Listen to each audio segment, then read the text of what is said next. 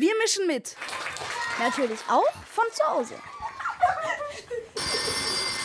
Euer Podcast von München hören. Frau König, wie finden Sie die Corona-Pandemie? Also ich finde es ganz erschreckend, dass sowas passieren kann, dass alles geschlossen ist, dass man nirgendwo hingehen darf, dass man niemanden treffen darf, dass man Abstand halten muss. Eigentlich wir beide auch jetzt. Ja. Dass ich die ganze Zeit lang gar nicht in die Schule gehen konnte und meine Eltern nicht sehen durfte.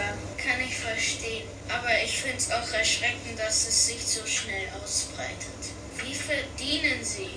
Also besser als vorher oder eher schlechter? Also mein Gehalt ist natürlich gleich geblieben, weil ich ja bei der Stadt München angestellt bin und dann ist nicht davon abhängig, ob ich zur Schule gehe oder nicht. Aber ich habe eine Abschlussklasse, die habe ich die ganze Zeit weiter unterrichtet. Was machen Sie eigentlich jetzt, wenn Sie so Freizeit haben, weil Sie dürfen ja nicht rausgehen? Also ich habe erstmal ganz doll meine Wohnung aufgeräumt. Ja. Und dann bin ich wieder das Joggen angefangen, weil man darf ja rausgehen, um sich sportlich zu betätigen. Stimmt.